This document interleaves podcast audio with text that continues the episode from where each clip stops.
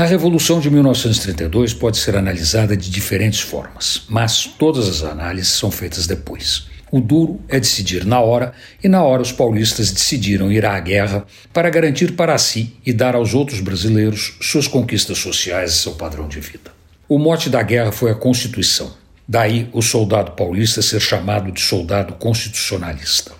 Mas, se lembrarmos que na época mais de 70% da população era analfabeta e que, mesmo hoje, o brasileiro médio dificilmente entenderá o que está escrito na Constituição, fica fácil perceber na sua invocação as primeiras ações de propaganda indispensáveis para o sucesso de uma guerra a volta de uma Constituição, a sigla MMDC e frases como desta casa partiu um soldado da lei insuflaram os ânimos e criaram a fagulha necessária para incendiar as mentes e levar o povo a pegar em armas para manter seu modo de vida e as conquistas sociais que faziam de São Paulo um lugar completamente diferente e à frente do resto do Brasil. Naquela hora, tanto fez o Estado estar mal armado, os soldados mal treinados e mal equipados. Tanto fez os comandantes militares não estarem à altura da missão. Tanto fez a luta ser contra praticamente todo o país.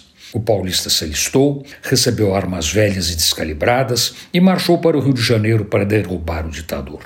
Se a marcha fosse sem parar, diretamente em direção à capital, os paulistas venceriam. Os militares do Rio de Janeiro estavam prontos para aderir ao movimento. Mas o comandante paulista suspendeu a marcha na divisa do Estado. Sem brilho militar, ele não percebeu a importância da marcha naquele momento e decidiu esperar a chegada dos generais que comandariam a luta. Ali, São Paulo perdeu a guerra. E, se em 1934 criou a USP, até hoje o Brasil sente no seu cotidiano a derrota paulista nos idos de 1932. Antônio Penteado Mendonça para a Rádio Dourado e crônicasdacidade.com.br.